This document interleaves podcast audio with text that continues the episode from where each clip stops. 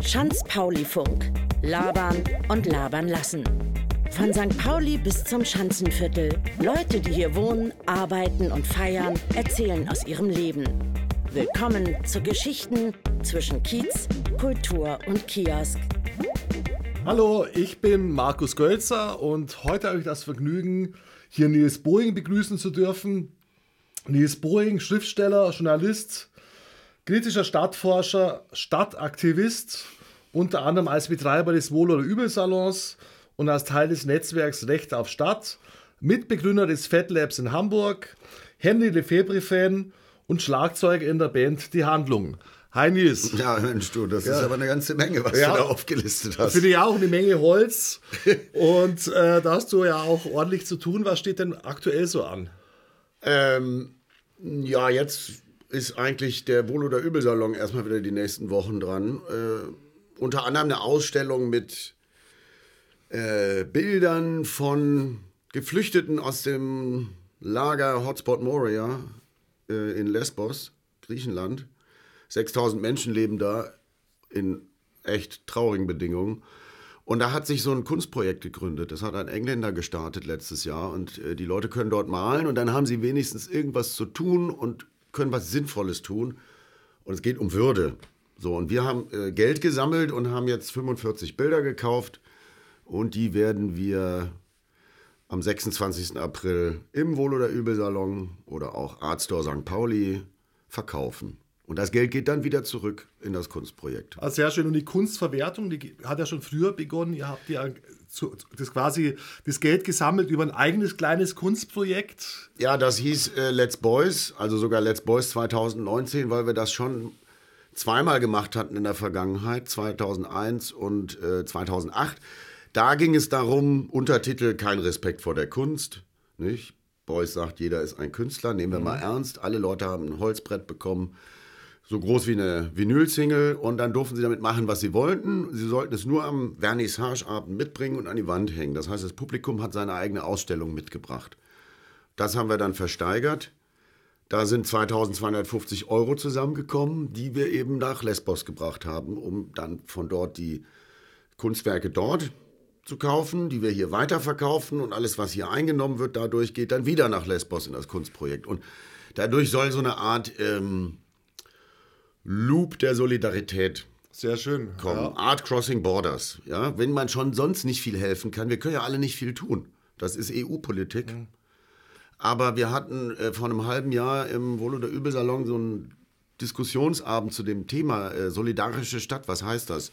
Also wenn Hamburg nicht sagt, äh, Hamburg sich selbst nicht zur solidarischen Stadt erklärt, dann kann aber zum Beispiel der Stadtteil St. Pauli das auf eigene Faust machen. So Zum solidarischen Stadtteil. genau, und genau, sucht sich einfach eine ja. ähnlich große Ort, einen ähnlich großen oder kleinen Ort. Äh, und Mitilini, diese Stadt da auf Lesbos, wo dieses Lager in der Nähe ist, die ist von den Einwohnern ungefähr so groß wie St. Pauli. Wie viel, wie viel leben da? Wahrscheinlich so um die 20.000.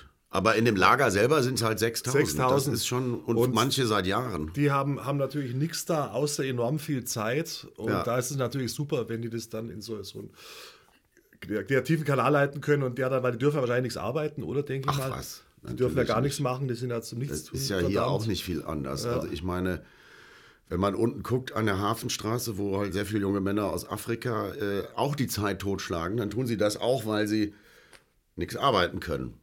Also einen kenne ich ein bisschen besser, der sammelt zum Beispiel den ganzen Frühling und Sommer Flaschen im Park Fiction mhm. und spart darauf, dass er dann irgendwann mit dem Geld, was man sich gar nicht vorstellen kann vom Flaschensammeln, nach Ghana zurückgeht äh, da hat er ein Haus geerbt und dann will er sich ein Taxi kaufen und da einfach nochmal ein neues Leben anfangen. Das ist sein mhm. Plan. Äh, der hat Weil er gemerkt hat, dass sich sein Traum von, von, von Deutschland absolut äh, nicht. Nein, das ist, nicht, ist kein Traum von Deutschland gewesen. Äh, Jakob hat ursprünglich in Libyen zehn Jahre gearbeitet. Ah, okay, vor, als, vor dem Krieg, okay, alles klar. Ja. Genau, Anstreicher, äh, verputzen, also was man halt alles so macht beim Wohnungsrenovieren mhm. oder Ausbauen äh, ja, und dann ist er halt auch über Lampedusa nach Hamburg am Ende gekommen. Und auch er gestrandet. Und hat ja. er, und das, das Gemeine ist ja, was ich kürzlich gelesen habe, dass wenn die selbst noch Vermögen zur Verfügung haben, dass sie das dann hier gleich abgeben müssen. Stimmt Ja, das? das- Ich habe irgendwann mal sowas gelesen, was ich relativ skandalös fand, dass das eine Voraussetzung wäre, dass sie dann überhaupt. Ja, das weiß ich nicht genau. Also ich habe das auch auch mal irgendwo gelesen, aber das ist auch schon eine Weile her. Ähm, naja gut, aber machen wir uns nichts vor. Viele von denen haben halt überhaupt kein Vermögen. Ähm, und es ist halt schlimm, wenn du nichts tun darfst. Ne? Also die Leute können ja alle was. Wir haben zum Beispiel im Fab Lab in der Lerchenstraße auch seit 2015 immer mal Gruppen gehabt, dann, das waren eher äh, Leute aus Syrien. Und die kamen dann mit irgendwelchen äh, Aktivisten, weil die denen mal zeigen wollten, was gibt es für Orte in Hamburg, was könnte, könnte man machen, wenn sie das wollen. Aber da waren dann Automechaniker, Ladenbetreiber, äh, Buchhalter, Rechtsanwalt in Damaskus im normalen Leben gewesen. Und jetzt im Wohl- oder Übelsalon am äh, Samstag hatten wir zum Beispiel einen Zahntechniker. Ah ja, genau, da war ich ja dabei. Ne? Genau, ja. der äh, da aus äh, Raqqa stammt ursprünglich, was jetzt für Jahre die Hochburg vom Vom IS, IS gewesen. war, genau, da, wo es auch diese erschütternden, Ja, schrecklich. äh, genau, ja. Ne? Und, äh, aber die haben das, also ich meine, er hat es ja offensichtlich hinbekommen, dass er jetzt hier auch äh, anerkannt ist und auch arbeiten kann. Äh, das ist ja eine tolle Geschichte gewesen, aber es gibt halt immer noch wahnsinnig viele Leute, bei denen das nicht so ist. Äh, und auch eine Sache, die mich halt persönlich äh, seit Jahren aufregt, ist, dass äh, die ganzen Unterbringungen und, und, und Erstaufnahmelager immer alle am Stadtrand von Hamburg sind. Und die Leute eigentlich gar keine Chance haben, in dieser Innenstadt zu wohnen. Ja? Und selbst wenn sie dann anerkannt wären, die können natürlich hier überhaupt keine Miete leisten. Das ist ja noch das andere Elend. Das betrifft natürlich auch viele andere. Ähm, manche Leute sind inzwischen dann auch irgendwann wieder obdachlos und landen wieder in denselben Lagern, aus denen sie rausgekommen sind. Und zwar in den obdachlosen Kontingenten, ist gar nicht so bekannt. Ähm, naja, und wir hatten halt eigentlich als Wohl oder Übel Initiative ja Genau. vor Jahren vorgehabt, zwei Jahren ähm, diese Gewerbeschule in der Wohlwillstraße, was ein städtisches Grundstück ist, äh, zu bekommen, weil diese Schule ja rausgegangen ist jetzt im März. Die ist nach Hammerbrook verlegt worden. Und da hätten wir dann, da haben wir schon ein Konzept einigermaßen gut entwickelt, hätten wir dann halt nur äh, günstige Sozialwohnungen reingemacht und davon aber die Hälfte für Geflüchtete, weil wir gesagt haben, St. Pauli ist eigentlich ein, ein diverser Stadtteil. Und Ja, in St. Pauli klar, sind ja. immer die Leute aus aller Welt angekommen. Und das ist ja tragisch, dass das jetzt nicht mehr passiert. Ähm, Es kommen ja jetzt leider auch keine Seeleute mehr.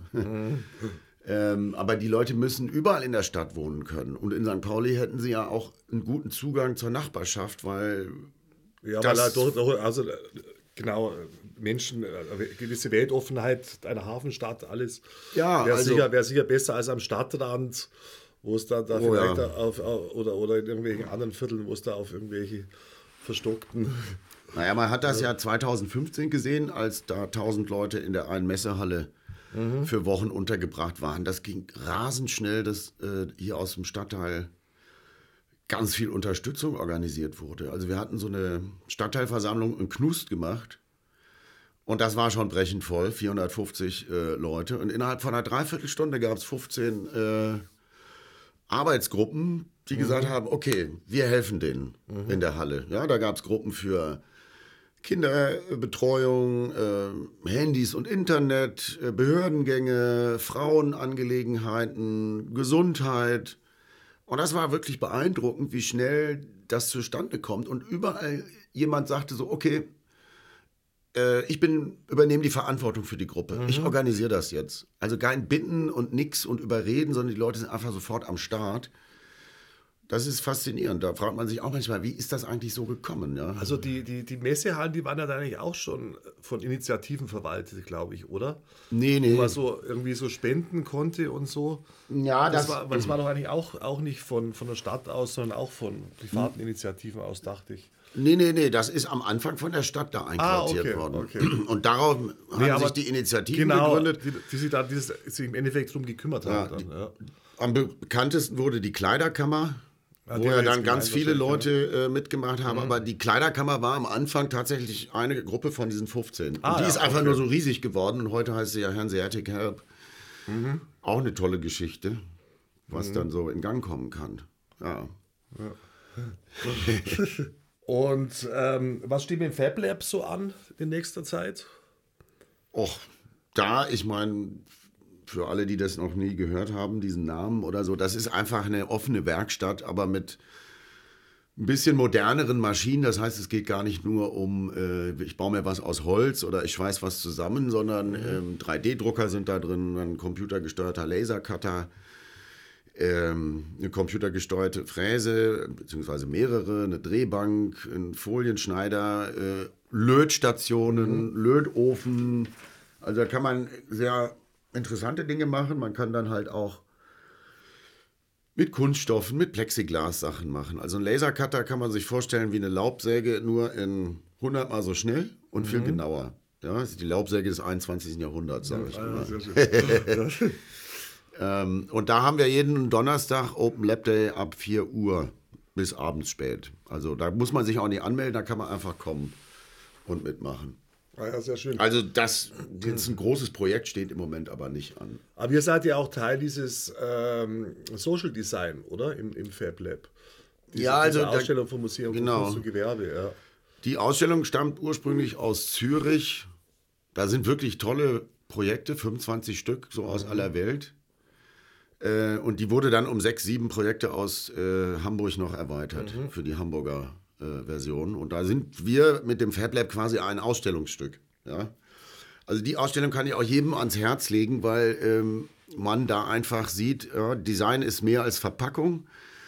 Äh, das Soziale äh, ist wichtig, also Design und Innovation mit den Menschen, für die Menschen und nicht einfach nur für so einen Zum Wohle des abstrakten Menschen, ja. ja, Produktmarkt. Also ein Projekt, was ich toll fand, äh, das sind, äh, es ist in einem Township in Kapstadt, wo die Leute selber Häuser quasi entworfen haben, wie sie ihre Blechhütten loswerden und äh, auf dem engen Platz äh, sinnvolle Häuser bauen, mit Architekten zusammen. Ja, und nicht einfach nur jemand kommt und sagt, Hütte weg, das ist das Haus, ihr habt das und werdet damit glücklich. Dann ist es mit den Leuten, die da leben, gemacht worden. Und solche Projekte braucht es eigentlich wahnsinnig viel, überall. Tja. Äh, ja, und es gibt ja da einige, ähm, ja, es gibt ja viel zu tun in Hamburg. und Es gibt ja wenig Wohnungen, trotz vieler Baustellen. Wie ist denn, äh, und, und die, die Wohnungen kriegen, tun dann manchmal alles, um, um das Bestehende da nach Möglichkeit zu drangsalieren, wie zum Beispiel im Otzenbunker. Ja, Der ja, wird das doch, der, dem stimmt. wurde doch da im Wortsinn so ein bisschen ins Maul gestopft von Ähm, Bewohnern von. Wobei das inter interessant ist, äh, es waren nicht die Leute aus den neu gebauten Wohnungen. Ah, okay, dann waren das, Das haben- Gerüchte. Okay. Ja, das waren am Anfang Gerüchte. Ja. Äh, tatsächlich äh, sind es aber Leute aus Sagerwohnungen gewesen im Hof dahinter, Ah ja. die letzten Sommer plötzlich irgendwie ein, zwei Leute da Unterschriftenlisten gegen den Bunker sammelten und die Polizei da wirklich jeden Tag reingerufen haben. Also die standen dann zum Teil um 6 Uhr abends bei uns in den Proberäumen drin und wir immer, ey, was ist denn jetzt wieder los? Ja, es gab eine Beschwerde.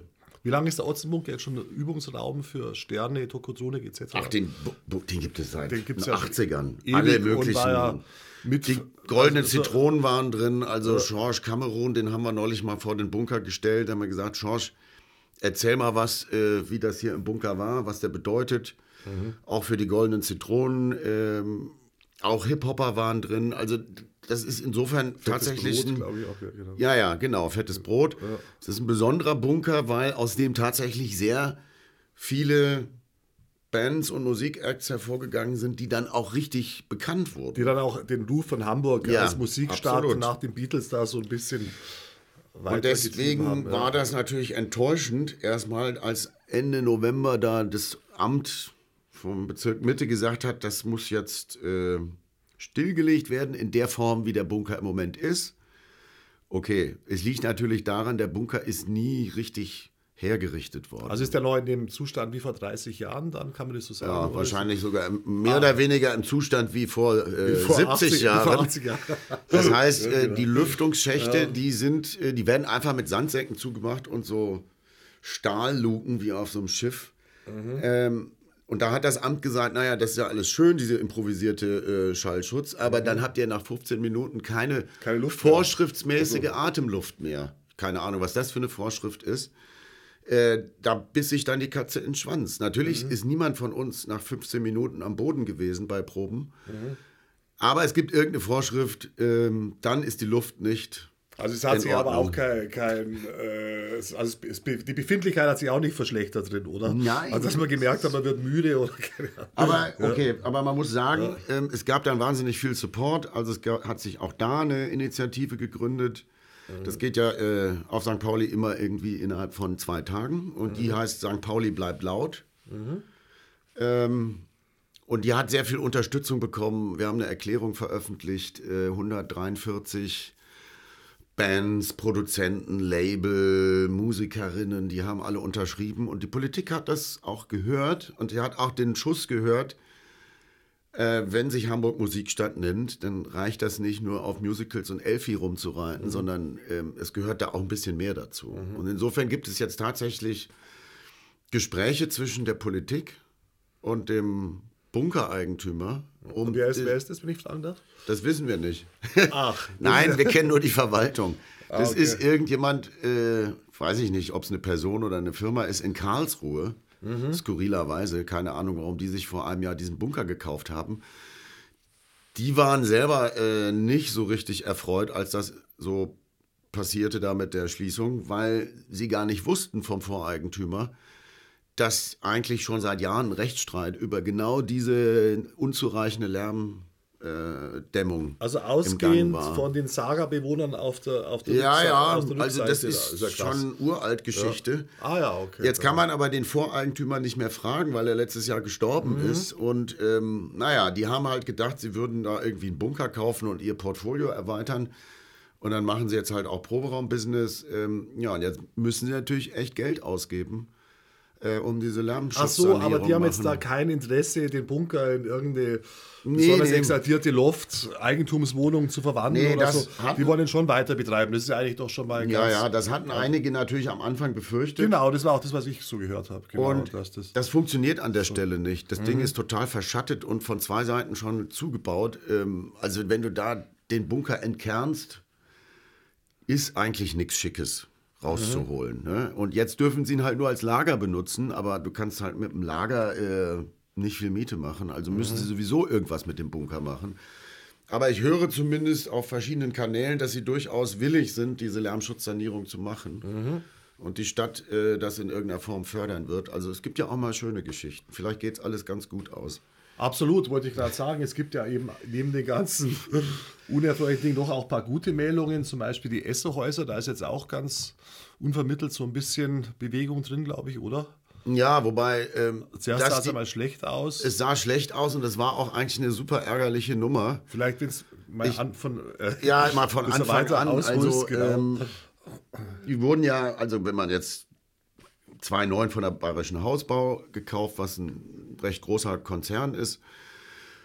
2013 wurden sie wegen Einsturzgefahr äh, evakuiert, 2014 abgerissen und dann. muss man dazu sagen, am ersten Advent, ja, ja, das war. was man sich gar nicht ausdenken kann an Unmenschlichkeit. ja, und die Leute die, durften die, ja von einem, die mussten ja von einem Tag auf den anderen. weiß.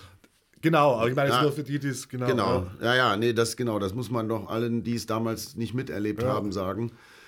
Äh, Also kurz vor Weihnachten mussten die Leute äh, mitten in der Nacht raus und durften dann auch erstmal ein paar Tage gar nicht wieder rein, um ihren Kram zu holen. Das hat natürlich viel Aufruhr gegeben äh, und jeder wusste, dass die Bayerische Hausbau ursprünglich sowieso vorhatte abzureißen. Da haben sie kein Hehl rausgemacht und die hätten halt letztlich äh, hochpreisige Apartments, Hotel war und der Plan, Büros gell, gebaut. aber der hat ja nicht- der und ja der hat nicht funktioniert. Aus der allerersten großen Stadtteilversammlung St. Pauli selber machen, hat sich dann auch eine Arbeitsgruppe gegründet, die gesagt hat, wir brauchen hier ein anderes Planungsverfahren und das müssen wir durchboxen. Und daraus ist die sogenannte Planbude hervorgegangen. Mhm. Das ist der, der Container, der jetzt schon seit 2014 da am Spielbudenplatz an der Ecke von dieser Mhm. Baugrube steht. Die Planbude hat dann ein halbes Jahr mit dem ganzen Stadtteil ähm, Ideen gesammelt, wie, was müsste man da hinbauen, was würde auch zu St. Pauli passen. Dafür haben sie sich auch das, den St. Pauli-Code ausgedacht, wo sie mal gesagt haben, was macht St. Pauli eigentlich aus? Kleinteilig, äh, nicht zu teuer, sehr diverse Sachen. Auch ein bisschen, Dorf in der Stadt. So ja, genau. genau. Und ähm, insgesamt haben sich über 2000 Leute daran beteiligt, an diesem Planungsprozess. Mhm. Also in der Form, dass sie Modelle geknetet haben, Bilder gemalt haben, Fragebögen ausgefüllt haben, Lego-Modelle gebaut mhm. haben. Und all das wurde dann zu einem, ähm, äh, ja, sagen wir, Rohentwurf äh, verdichtet, was auf welcher Parzelle von diesem gesamten Essohäuser-Areal dann stehen könnte. Und das ist letztes Jahr ganz am Ende, nachdem es auch schon einen Architekturwettbewerb gegeben hat, in äh, einen städtebaulichen Vertrag übernommen worden. Also ein schönes Beispiel für bürgerliche das ist Mitgestaltung, wo aber dann aber die Stadt Hamburg dann, glaube ich, auch von Anfang an immer gemeint hat, dass es so eine einmalige Angelegenheit bleiben sollte. Kann es sein? Ja, da habe ich so ein bisschen gewundert, dass sie da gleich. Das kann äh, nicht nur so sein, das wurde uns bei verschiedenen Gelegenheiten immer wieder gesagt, also genau, die Planbude darf kein Modell werden. Und da würde ich sagen, aber bitte, die Planbude muss ein Modell ja, werden. Absolut, bei ja. Bauprojekten dieser Größe, wo es auch wirklich massiver Eingriff in die Nachbarschaft ist, wäre eigentlich die Planbude vorbildlich. War keine Ahnung, warum Hamburg das nicht will oder nicht dazulernt. Das ist auch ärgerlich. Nichtsdestotrotz, in diesem Durchlauf hat es ja erstmal geklappt. Dann war im Oktober der städtebauliche Vertrag unterzeichnet. Ähm, und es gibt auf diesem Gelände fünf Baufelder. Also eingeplant war ja unter anderem, dass es Molotow reinkommt und die Korke, glaube ich, auch. Ja, ja, genau. Ja, das, das ist eben, das ist Problemfelder dann. Ja. Die ersten drei Baufelder sind nicht so problematisch. Da kriegt die Bayerische Hausbau ihr Hotel und dann sind da noch ein paar äh, äh, frei finanzierte Wohnungen. Eigentumswohnungen sind raus. Also von den gesamten Wohnungen, die gebaut werden, sind 60 Prozent äh, geförderte wie, Wohnungen. Wie viel sind es? Wie viele Wohnungen? Ja, gibt es da schon eine Zahl oder? Oh Gott, die habe ich jetzt nicht parat. Ja. Aber, aber schon äh, ordentlich, weil es ja riesig. Ja, das also die, die, halbe, der halbe Kiez fast. Da. Also mal, nur um das mal in Relation zu setzen, mhm. die alten Essohäuser hatten eine Geschossfläche von 8000 Quadratmetern. Mhm. Und da waren über 100 Wohnungen drin. Äh, ah ja, also plus das Gewerbe unten. äh, und diese Neubebauung würde 28.000 Quadratmeter haben. Stadt, wie war es? Stadt 8.000. Wow, Wahnsinn. Ja. Ähm, und das heißt, da können sehr viele Wohnungen entstehen. Ja. So, und jetzt ist aber der, der Knackpunkt. Äh, die Bayerische Hausbau hatte eben gesagt, äh, dieses Baufeld 4, da gibt es so eine Gasse durch dieses ganze äh, Areal, quasi eine neue Gasse. Mhm. Auf der einen Seite der Gasse liegt Baufeld 4, da sollen äh, idealerweise genossenschaftliche Wohnungen rein. Das wollte die ba äh, Bayerische Hausbau anfangs verkaufen. Und das Baufeld 5 auf der anderen Seite der Gasse, da kommt auch äh, günstige Wohnungen rein, mhm. plus eben das, was äh, immer der Nachbarschafts- und Subkulturcluster heißt, Kogge Molotow, das FabLab würde dann eines Tages mal einziehen.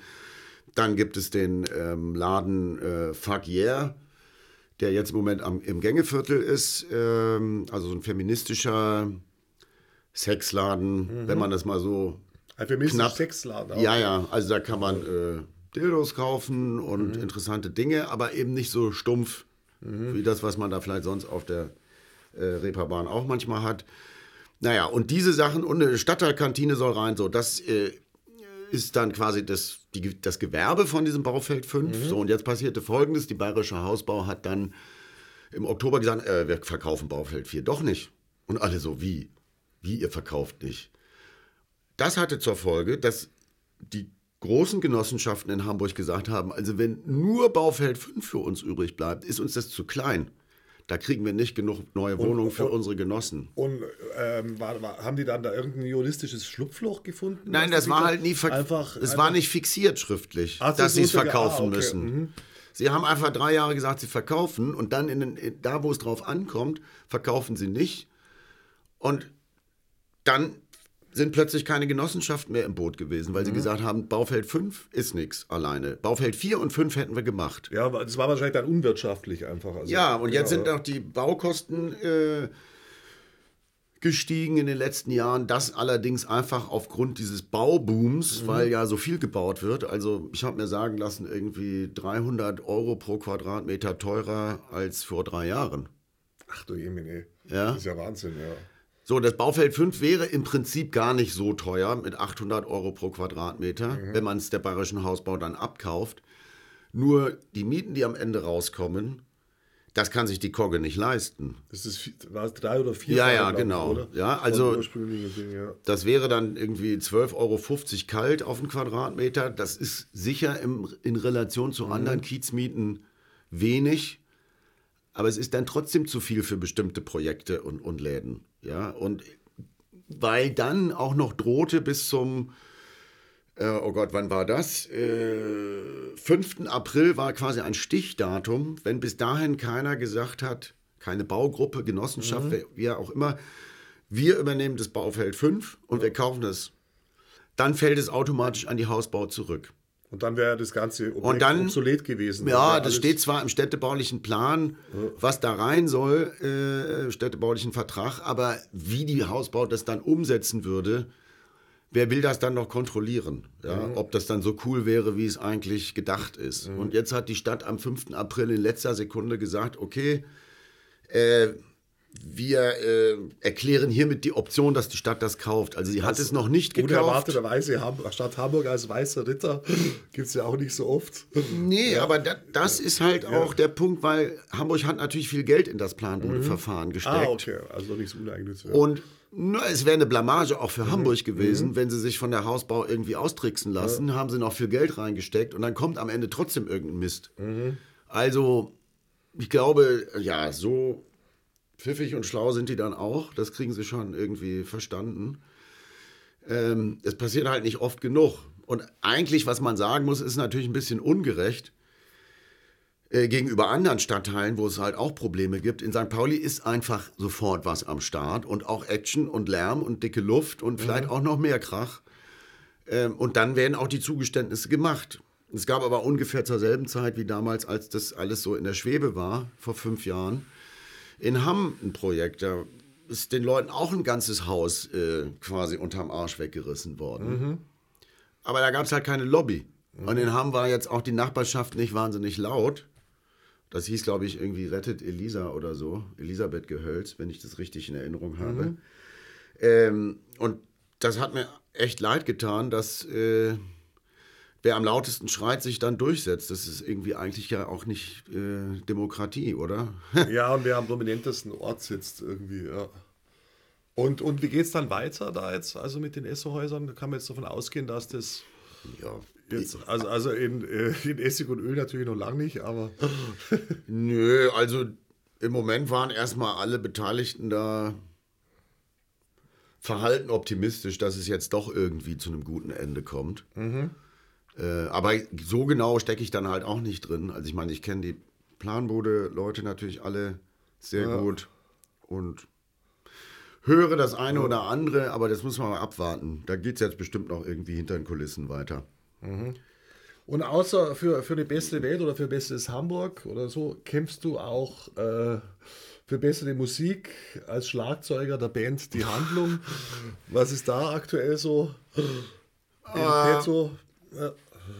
Ja, also ich meine, die Handlung ist ja jetzt nicht so wahnsinnig bekannt, obwohl ich die Platte, die wir letztes Jahr gemacht haben, großartig Wie, wie, finde. die hieß wie? In dieser Stadt. In dieser Stadt, ja genau. Ja. Und die äh, wurde da bei Tobias Levin unterm Westwerk im Electric Avenue Studio aufgenommen. Also Tobias hat ja schon sehr viele bekannte Bands, Hamburger Bands aufgenommen und ist wirklich super. Also weiß ich nicht, kann ich jetzt nur sagen, wenn jemand mal Ja, eine tolle. Platte aufnehmen Ja. möchte, am besten mal bei Tobias Levin anklingeln, ob er äh, Zeit hat. Und auch sein Ko äh, Kompagnon wo, wo, Hannes. ist, wo sitzt der, Tobias Levin? Unterm Westwerk. Unter ah, okay, Im Keller ja, genau, ist das. Studio. Richtig tolle alte Holzbalken direkt an so einem Fleet. Ah, sehr schön. Du kannst also vom äh, Schlagzeugspielen quasi ins Fleet reingucken. Ähm, ja, da ist jetzt gerade nicht so viel. Also wir würden natürlich irgendwann demnächst mal wieder eine neue Sache aufnehmen. Irgendwie fallen uns dauernd Sachen, äh, Songs ein, was schön ist. Wir kommen nur nicht so viel dazu, äh, selber zu spielen, weil wir fünf alle Ziemlich busy sind. sind. Ja, ja. ja. Und irgendwer ist immer nicht da. Aber ähm, am Ende des Tages ist auch nicht schlimm. Also das, was da rauskommt, macht uns Spaß. Und das nächste Mal kann man uns am 22. Juni auf dem Münzstraßen, Münzviertel Straßenfest äh, 22. sehen. Juni, ah, sehr schön, ja. Mhm. Nachmittags da auf so einer Open-Air-Bühne. Ähm, Ja, und eigentlich würde ich gern zu jedem Song auf der Platte ein Video machen. Ideen gibt es auch. Ein paar schon wieder. Zwei Videos haben wir gemacht. Kann man bei YouTube und äh, Vimeo finden. Das eine heißt, äh, ein Stück heißt Kongo und das andere heißt Französisches Mädchen. Also wer Lust hat, das mal äh, da zu suchen und sich anzuhören. Und bei Bandcamp gibt es das natürlich Ah, ja, auch. okay. Und bei Spotify und, und, Und für und. YouTube vermutlich oder YouTube eher. Oder YouTube. Ja. Ja, genau. Aber das ist eigentlich äh, so ein Projekt, was am ehesten für den Spaß ist. Die anderen Sachen, die du da alle aufgezählt hast, empfinde ich auch eher so als äh, Notwendigkeit. Ja, dass irgendwie was passiert. Also und man sich nicht Ja, alles natürlich, gefallen lässt. sonst muss man, ja klar, sonst, ähm, wir sehen uns ja sonst meistens da vorne auf der Ecke, heute zur Abwechslung mal tagsüber. der aber wenn es so weiter, Corner. Äh, aber wenn es so, so weiter ginge, dann würden wir uns ja vielleicht in zehn Jahren irgendwo in der norddeutschen Tiefebene im Landgasthof treffen, weil wir uns ja die Stadt gar nicht mehr leisten könnten, irgendwie als, als halbwegs Normalverdiener. Ja, das irgendwie. ist schwierig alles. Also in der Wohlwildstraße oder auch in der Bleicherstraße Mhm. ähm, ist, äh, gibt es jetzt auch Häuser, die von diesem schwedischen Immobilieninvestor Akelius gekauft Der wurden. auch mein Vermieter ist, genau. Ist dein Vermieter? Unter anderem, ja. Alter Schwede, na das kann ja was werden. Eine Frau, die in der Tabakbörse da am Grünjäger im Kiosk arbeitet, die hat gesagt, dass sie da von denen richtig rausgemobbt wurde. Und die hat 23 Jahre in der Bleicherstraße gewohnt. Aber als Akelius gekauft hat, haben die ihr Druck gemacht, du, jetzt komm, geh doch, geh doch, geh doch. Weil sie die Wohnung modernisieren wollen und dann die Miete halt, die jagen das ja im Moment auf 20 Euro pro Quadratmeter Und, hoch. und geht es rechtlich so einfach? Nein, natürlich geht es nicht, aber es gibt dann ja immer alle möglichen Tricksereien, weißt du. Ah, okay. Ja. Manchmal bieten sie den Leuten irgendeine Art Abstandszahlung an, dass sie irgendwie Das, freiwillig genau, gehen. das habe ich am Rande mitbekommen. Das sind aber dann teilweise eher so symbolische Beträge oder so. Ja, aber Zwischen manche- 2.000 und 4.000 Euro, aber die natürlich für die Mieter viel sind, aber für den. Nein, eigentlich sind es Witzbeträge und Ja. die Leute haben aber auch irgendwie Angst, dass es Druck gibt und dass sie das nicht durchhalten und manche werden dann halt weich und gehen auch mit diesem Mini-Betrag da aus der Wohnung raus. Mhm. Ähm, ich meine, grundsätzlich, wo du gerade sagst, hier alles schön wahnsinnig teuer. Ähm, St. Pauli ist jetzt der drittteuerste Stadtteil bei Neuvermietung in Hamburg. Äh, teurer als Blankenese, glaube ich. Teurer als Blankenese, teurer als Harvestehude, also nur noch Altstadt und Hafencity sind teurer. Äh, 2018 war diese durchschnittliche Neuvermietungsmiete bei 17,45 Euro und das war dann Platz 3 in Hamburg. Und das ist natürlich irgendwie pervers, das kann man gar nicht anders sagen. Ja, vor allem neue Vermietung heißt 1740 Durchschnitt heißt ja dann, dass auch einige Ja, ja. deutlich über 20 sind. Klar, Und, auf und jeden das war ja Fall. vor, vor, ich kann mich noch erinnern, als 20 Euro, als das so, so die utopische Mondzahl und, und das ist ja mittlerweile äh, Na, ich überlege gerade, als ich äh, eingezogen bin im Hamburger Berg, 98, also da habe ich vielleicht so äh, nach heutigen Maßstäben 5 Euro auf den Quadratmeter bezahlt. Und das war die äh, erste Wohnung in dem Haus, die quasi einmal frisch modernisiert war. Einem, ich hatte das beste Bad von allen. Alle kamen immer gucken und sagten, boah, du hast aber ein tolles Bad. Und die haben alle noch weniger bezahlt. Und ich war mit 5 Euro äh, schon die teuerste Wohnung. Und heute sagen wir, also fast 5 Euro? Äh, unter 10, 11, 12 ist eh gar nichts mehr zu haben. Ne? Und dann halt diese Akelius-Mieten noch. Das äh, ist krass. Aber ganz interessant, es hat sich jetzt letztes Jahr, ähm, Anfang letztes Jahr, glaube ich, auch so eine Arbeitsgruppe Akelius aus dem Recht bei- auf Stadtnetzwerk Genau, da, da, da sehe ich öfter mal die Aushänge, genau. Und die machen Mieterinnenversammlungen, um auch die Leute so ein bisschen äh, zu informieren, wie Akelius operiert, aber auch um ihnen ein, Gefühl zu geben, ihr seid nicht alleine mit der Sache. Ne? Also es gibt eigentlich ganz viele wie euch, die von dieser äh, Mietpraxis da betroffen sind. Und das ist ja das alte Ding. Das war auch bei den Esso-Häusern so. Dieses Teile und Herrsche, das gibt es natürlich auf dem Wohnungsmarkt Wohnungsmarkt, seit ja, je, ja. dass irgendwie ein, ein Investor immer nur lauter Einzeldeals mit Leuten abschließen will. Also das haben die, hat die also Bayerische was ja der Trump im großen Stil probiert, Genau. dass, er- dass er die, die EU-Spalte zu machen, die das Das hat die äh, Genau. Bayerische Hausbau am Anfang mit den alten Mietern von den Esso-Häusern auch probiert. Ähm, und das ist aber dann verhindert worden, weil äh, durch Mieter helfen Mietern und Essohäuser-Initiative die Leute erstmal zusammengebracht wurden und dann mhm. irgendwann geschnallt haben, nee, nee, wir müssen als Einheit, als Kollektiv mhm. agieren und dann lassen wir uns auch nicht alle gegeneinander ausspielen. Und so muss man das halt machen. Aber auch alles erfordert alles viel Einsatz. Ne? Tja. Dann, äh, du bist ja eben auch äh, kritischer Stadtforscher und ähm, Henry Lefebvre-Fan, also mein Französisch ist. Henri Lefebvre. Henri Lefebvre. Henri Lefebvre. Lefebvre, vielleicht da auch noch ein paar Worte zu. Ja, ja also ich meine, von Henri Lefebvre, von also seinem Buch 1968 stammt dieser Begriff Recht auf Stadt. Genau, genau. Ja. Das hieß äh, damals auf Französisch ganz schlicht Le Droit à la Ville. Ist mhm. aber auf Deutsch kurioserweise überhaupt erst 2016 zum ersten Mal mhm. erschienen, in der Edition Nautilus. In einer sehr guten Übersetzung. Bei der du ja auch äh, verlegt wirst. Genau, bei genau. der hatte ich jetzt äh, auch zwei Bücher. Mhm. Ähm, und das war halt bei meinem letzten Buch. Wie hieß es? Von wegen Überlegung zur genau. freien mhm. Stadt der Zukunft. Äh, als ich daran schrieb, ging es darum, irgendwie so die ersten Jahre auch von unserem Recht auf Stadtnetzwerk und was sich in den Städten verändert, äh, warum plötzlich eigentlich äh, die Städte äh, die Orte der Unruhe sind oder warum die Stadtentwicklung plötzlich so ein ähm, heißes Eisen ist. Ja, das ist auch nicht zu allen, in allen Jahrzehnten gleich gewesen. Nee, naja. Früher war es ja mehr ein Rückzugsort für die Bunten, für, für das ja, bunte ja. Völkchen, während sich so die Gesetzten ja eigentlich eher lieber da in die Vorstädte ja. so aufgehalten haben, weil die da nicht in diesem. Naja, und jetzt haben wir zum einen äh, einen Run auf die Städte. Seit 15 Jahren mhm. kehrt sich die Richtung um. Äh, das hat auch mit der Ökonomie zu tun. Du bist natürlich, findest in den Ballungsräumen leichter Jobs und mhm. hast mehr Möglichkeiten. Kitas, Ausbildungsmöglichkeiten, alles. All das. Äh. Während äh, naja, so die Landstriche sich ausdünnen, auch vom öffentlichen Nahverkehr, ähm, alles ganz Auch von der ärztlichen Versorgung her. Ich kriege das nur mit in meiner Heimatstadt, ah, ja. in Mühldorf, dass da so, so etablierte Arztpraxen, wenn die aufhören, die, die werden die nicht los irgendwie. Weil ja, ja. Das ist schon krass. Naja, aber eben, dann die Leute zieht es in die Städte und nach dem Finanzcrash 2008 ähm, ist eigentlich auch das Betongold mhm. als äh, sichere Anlageform ah, wieder ja, okay. mhm. en vogue geworden. Und zwar auch für die Fonds mhm. und die Großinvestoren. Das ist auch interessant. Also die gehen auch zum Teil in Mietwohnungen als Anlageform. Mhm. Und all das hat den, äh, das zusammengenommen, macht einen wahnsinnigen Druck auf den Immobilienmarkt und die Mieten.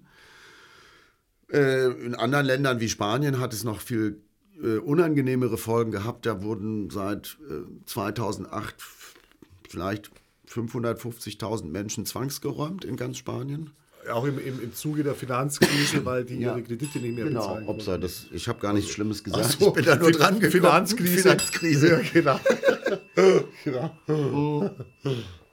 naja, und das Interessante ist jetzt aber, dass Lefebvre 68 mh, und dann auch in dem Folgebuch Die Revolution der Städte so ein paar interessante Beobachtungen und auch Thesen und vielleicht auch programmatische Gedanken zu dieser äh, Verstädterung der Gesellschaft, die dann noch folgt. Ich wollte gerade sagen, das war ähm, prophetisch, eigentlich war es ja, ja, prophetisch. Gell? Also was er damals festgestellt hat, die äh, fordistische Gesellschaft der Nachkriegszeit, also Fordismus ist dann eben so Fabrikkapitalismus, Industriekapitalismus mit mhm. Fabriken, ähm, wo die Fabriken auch wirklich in den Städten sind. Das ist ja hier in allen Großstädten, auch in Hamburg so gewesen. Die Reste können wir ja immer noch sehen. Also ich meine, Zeiserhallen, das war mal eine Fabrik für Schiffsschrauben. Mhm. Sowas wurde alles früher mal, noch nicht so lange her, hier direkt in unseren Städten äh, gebaut. Und äh, Lefebvre beobachtet dann, dass äh, in dem Fall in Frankreich so die ersten Fabriken in den inneren Stadtteilen dicht gemacht werden, dass plötzlich viel mehr Bürogebäude äh, entstehen. Also das, was man heute dann den Übergang eben zur postindustriellen oder Dienstleistungsökonomie. Was ja damals wahrscheinlich von der ja. Arbeiterschaft auch eher als, als Betrug empfunden wurde irgendwie. Ja, und. Ähm, also erst die Verdrängung, ja. Und dann, das, also dass das eigentlich die Beobachtung, von der er ausgeht. Er hat auch schon ab Ende der 40er ganz viel über das Alltagsleben äh, geforscht, was eigentlich, sagen wir mal, Marxisten zu der Zeit nicht gemacht haben. Also Lefebvre war ein Marxist, aber eben kein orthodoxer. Der ist auch 58 aus der Kommunistischen Partei Frankreichs ausgeschlossen worden. Also unideologisch eher. Ja, über das sein aber kann. trotzdem Ja. natürlich Marxist, das merkt man auch in den Büchern. Also dem es schon darum geht, äh, wie kann man den Klassenkampf irgendwann mal gewinnen. So, und äh, er sagt, okay, die Industriegesellschaft läuft auf einen Punkt hinaus, in, dem sie, in der sie vollständig verstädtert ist. Ja? Und das ist die kritische Zone. Diese vollständige Verstädterung nennt er kritische Zone. Äh, Und ich würde eben sagen, wir alle hier, du und ich, 2019, wir leben heute in der kritischen Zone. Das, was Ah, okay. er, was quasi aus seiner Perspektive Ende der 60er noch in der Zukunft lag, kann man jetzt relativ gut durchdeklinieren und beobachten, was bedeutet das? Alles Mögliche. Also auch, wie heute Städtebau betrieben wird, äh, dass die Städte zum Beispiel sich als Marken positionieren im internationalen Stadtmarketing, Städtewettbewerb. genau. Äh, Berlin kann man machen, was man will. Ja, ja. Aber man ist sich selbst überlassen. München, Arm, aber München sexy Genau. und, äh, jede kann Stadt- auch draufgehen, ohne dass München ist die sichere Stadt. Mit Ja, dem, und genau, jede Stadt hat Hamburg jetzt so irgendwie so ein, so ein Etikett, weißt Mhm. du? Also, ich war in Osnabrück letzte Woche, die nennen sich jetzt halt Osnabrück die Friedensstadt, weil ein Teil vom Westfälischen Frieden nach dem Dreißigjährigen Krieg in Osnabrück unterschrieben wurde. Es kann sich offensichtlich keine Stadt mehr leisten, sich nicht irgendein Beiwerk auszudenken. Mhm. Und da steht dann in dem Recht auf Stadtbuch bei Lefebvre, die Städte, die städtischen Zentren vor allen Dingen, wandeln sich zu Orten des Konsums und zu konsumierbaren Orten. Und da bist du dann zum Beispiel auch an dem Tourismusboom.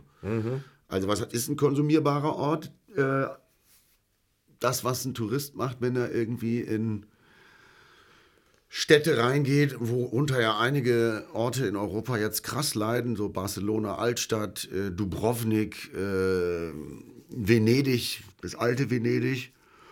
Aber zum Beispiel, und dann kommen wir wieder dann zurück äh, nach St. Pauli, St. Pauli als Stadtteil in Hamburg äh, hat jetzt auch einfach krass viel mehr Touristen als vor 20 oder geschweige denn 30 Jahren. Also es sind immer Leute zum Ausgehen hergekommen, aber St. Pauli wurde nicht so vermarktet. Ja? Also die IG St. Pauli zusammen mit Hamburg Stadtmarketing, die sagen das auch. Also die Marke St. Pauli muss man noch viel mehr ausbauen.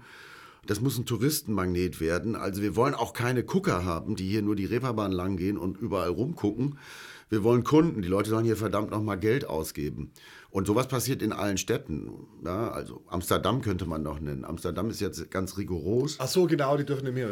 Rotlichtbezirk oder irgendwie. Ja, denn Amsterdam sagt jetzt, hier werden keine Sandwichbuden mehr äh, genehmigt. Hier werden keine Souvenirläden für Touristen mehr genehmigt. Hier wird äh, auch, also die sind richtig krass mit so einem Regulierungskatalog. Airbnb wird reguliert. Ähm, dann gucken sie, ob auf diesem Hauptplatz Dammrack äh, zu einer bestimmten Zeit auch einfach nur eine bestimmte Menge an Leuten reinkommt. Sie regulieren und besteuern jetzt die ganzen äh, Stadtteilführungen. Auch ein interessantes Haben die, Ding. haben die auch so einen Junggesellenabschiedsproblem? So, ein bisschen? haben die, sind nicht auch genervt von den ganzen volltrunkenen Horden Natürlich. Und, Männer ähm, irgendwie, die... Ja, die haben jetzt, äh, die haben äh, so Bezahlsäulen ausgestellt, weil wenn dir irgendwie die Stadt ein Bußgeld wegen schlechtem Benehmen oder irgendwas Falschparken äh, ausstellt, dann kannst du das da sofort bezahlen. Ah, okay. Ja. Dann wird es unmittelbar spürbar mit dem Genau. Zusammenhang, genau, ja. Ähm, naja, aber noch einmal bei Lefebvre, also die, diese, diese Idee Recht auf Stadt, äh, alle haben das Recht auf Stadt. Äh, alle haben dann aber, das ist ein abstraktes Recht, das ist jetzt nichts, woraus man ein Gesetzbuch macht, haben das Recht auf Straße, diesen Straßen, den öffentlichen Raum zu nutzen. Ähm, ein Recht auf Wohnen. Ja, äh, weil das Wohnen für den Menschen so essentiell wichtig ist, weil das ist sein, sein Rückzugsort, sein Ort, an dem er oder sie einfach sie selbst sein Ja, kann. es gibt, es gibt ja Ne? so Glücksuntersuchungen und die haben ja festgestellt, am glücklichsten ist der Mensch in einer harmonischen Nachbarschaft, Ja. die nicht bedroht ist. Und, und da geht es ja schon ans, Ja, ja. auch ans Existenzielle, klar. Das, ja.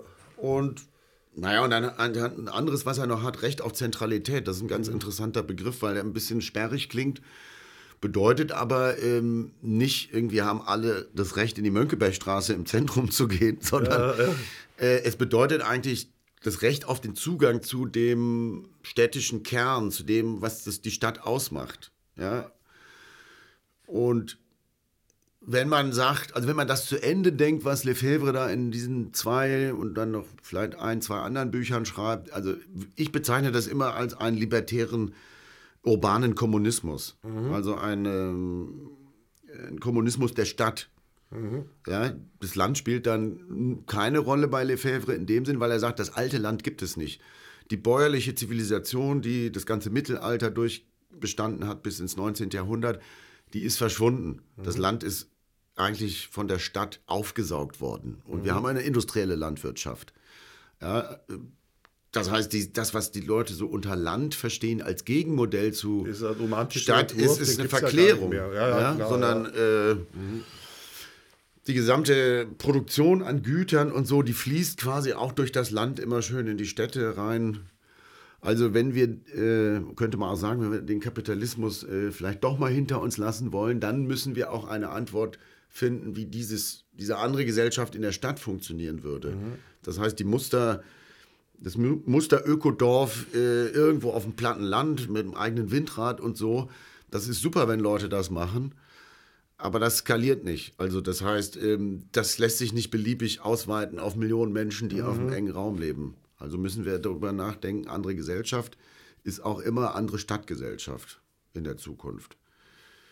Ja, und es kann ja dann auch nicht sein, dass Menschen, die dann ihr Leben lang in der Stadt gearbeitet haben, wenn die dann in die Rente gehen und das ja. dann wie in so, so, so einem Hochdruck-Kochtopf, dass sie dann, dann ausgeschleudert werden. Das ist natürlich die, aber gerade die, Gefahr, dass das genau. passiert. Ja, dass du eigentlich, ja, momentan ist ja, passiert ja. Ja, ja, genau, aber ich meine, das, es, es passiert schon, aber es könnte natürlich in einer schlechten Konsequenz sich so zuspitzen, dass irgendwie die Stadt sich umstülpt.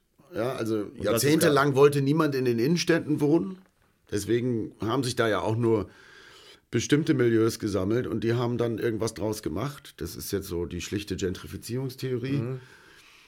Äh, und jetzt äh, werden die Innenstädte plötzlich so en vogue und man drängt halt die anderen, die sich nicht also leisten das, können. Das bunte raus. Völkchen, das eigentlich die Stadt früher ausgemacht hat. Ja, aber also, auch. Da, dass die dann womöglich aufs. Genau. Ja. Aber auch die Rentner, die, Rentner, die Alten, ja. ja. Und es, es gab äh, letztens Jahr zwei schlechte Urteile vom Bundesgerichtshof zu ähm, Eigenbedarfskündigungen. Mhm.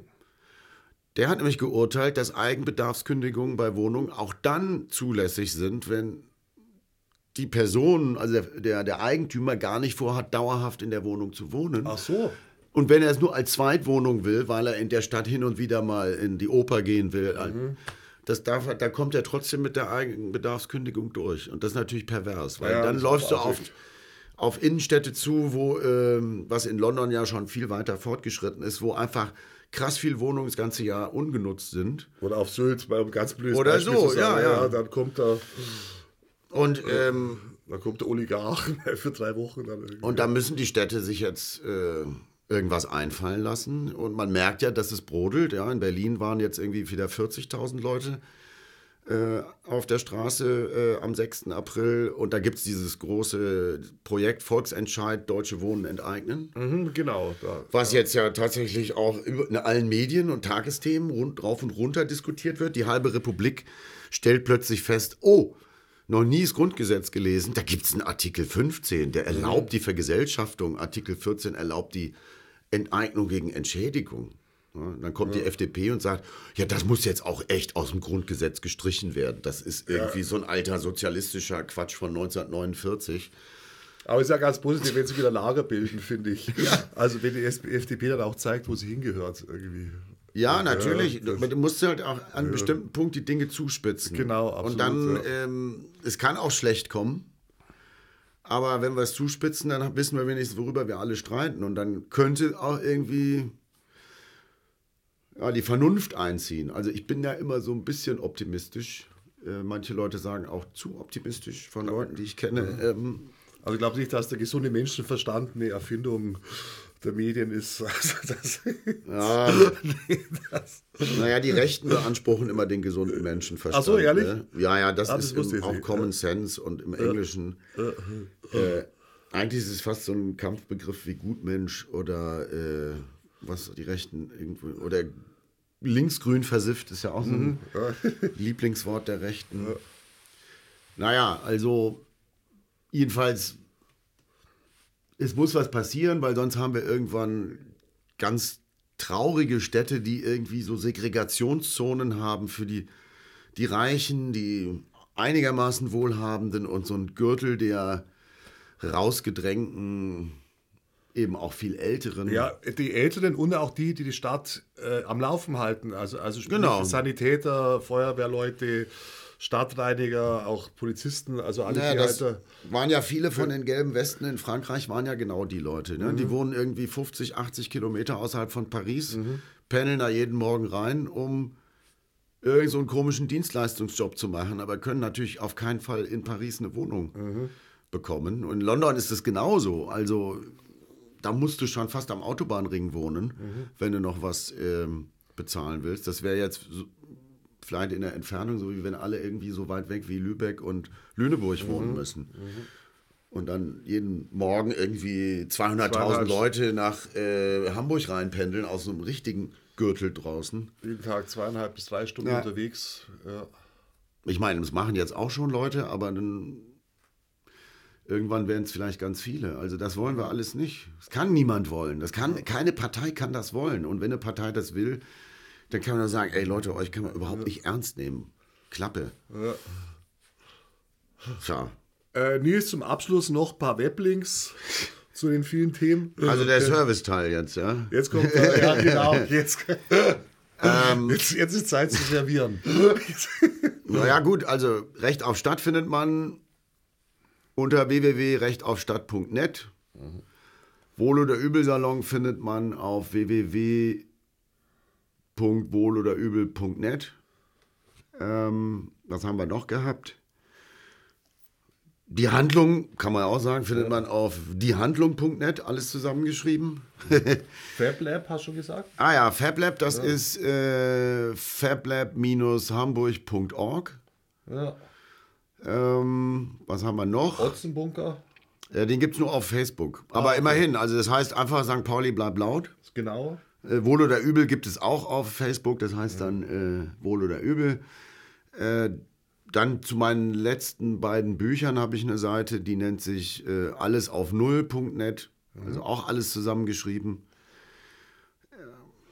Ja, das war's doch jetzt, oder? Ja, ich glaube auch. Planbude.de, wenn da nochmal aber jemand nachgucken eh, will. genau, Ne? Ähm, ach so, St. Pauli selber machen, ja, da kann man auch sagen, Sankt minus Pauli minus selber minus machen.de. Ah ja.